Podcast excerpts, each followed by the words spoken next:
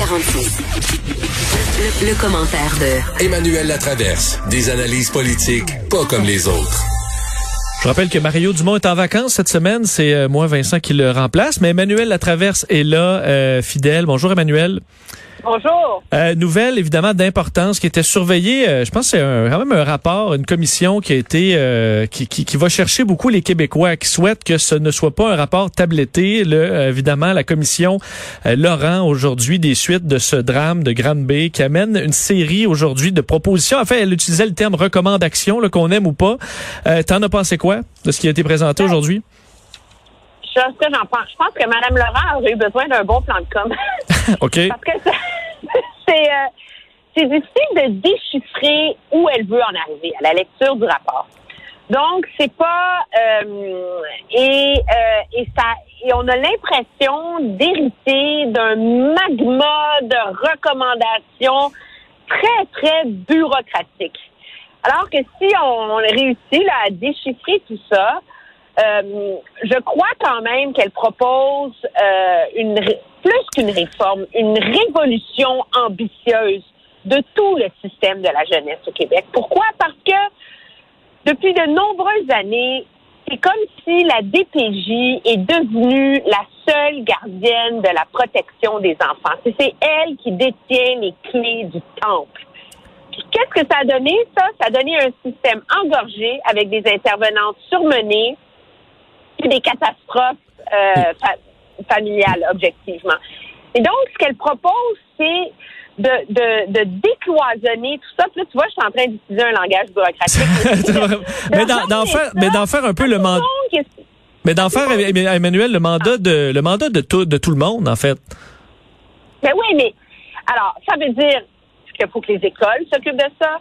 Faut qu'on redonne au CLSC leur rôle qui était d'être une première ligne pour tout ce qui est psychosocial, la- l'accompagnement, ouvrir les portes des services communautaires, etc., etc., pour que finalement, la DPJ devienne la fin d'un processus. Tu sais, es supposé te ramasser à la DPJ quand il n'y a plus rien d'autre à faire. Elle-même disait, c'est les soins intensifs. Hmm. Quand tu as une grippe, tu t'en vas pas aux soins intensifs en commençant.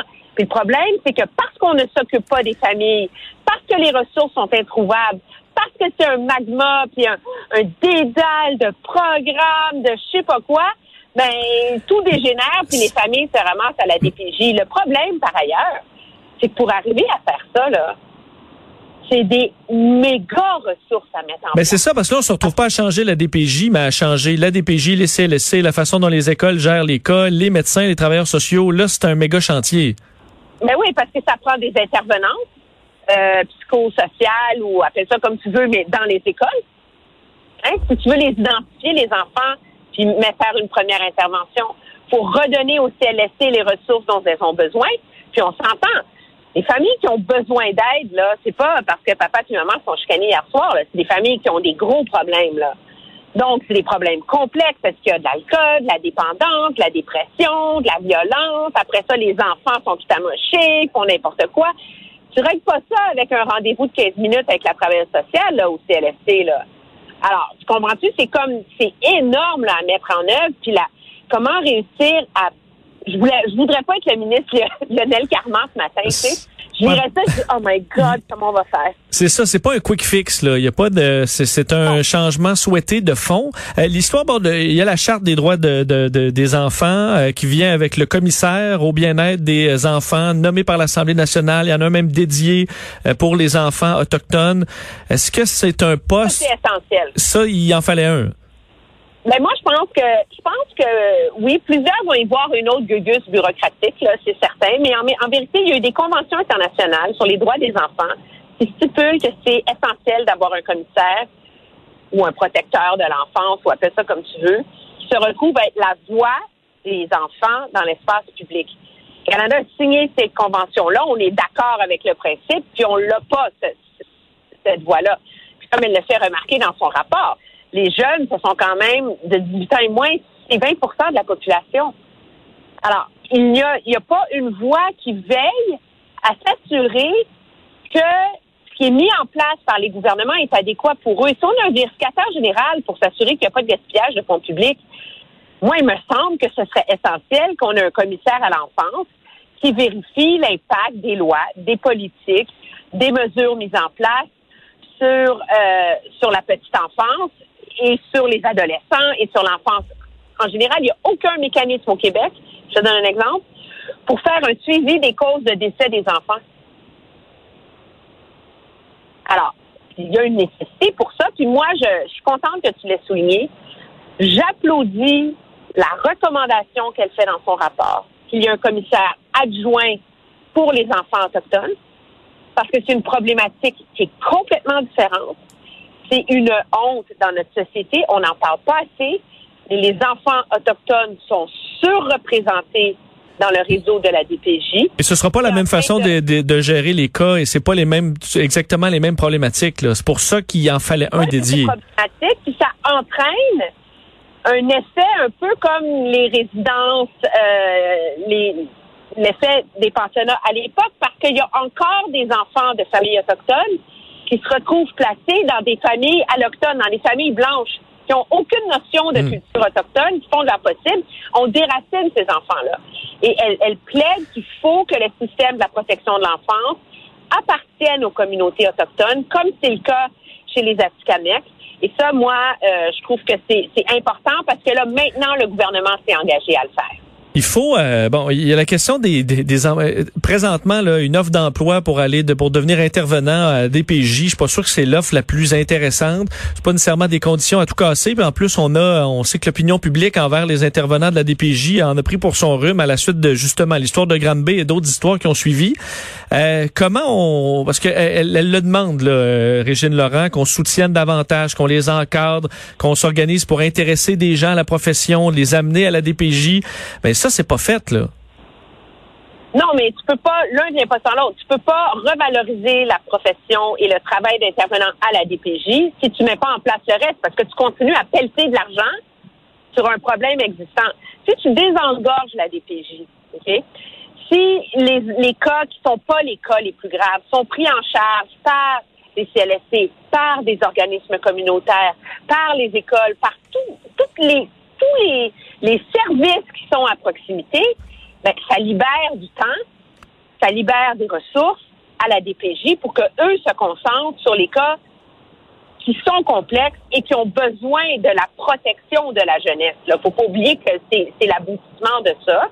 Elle recommande aussi, que ça c'est intéressant, que ce soit lié à une formation particulière et à une expertise particulière être intervenant en protection de la jeunesse, c'est pas être intervenant en général.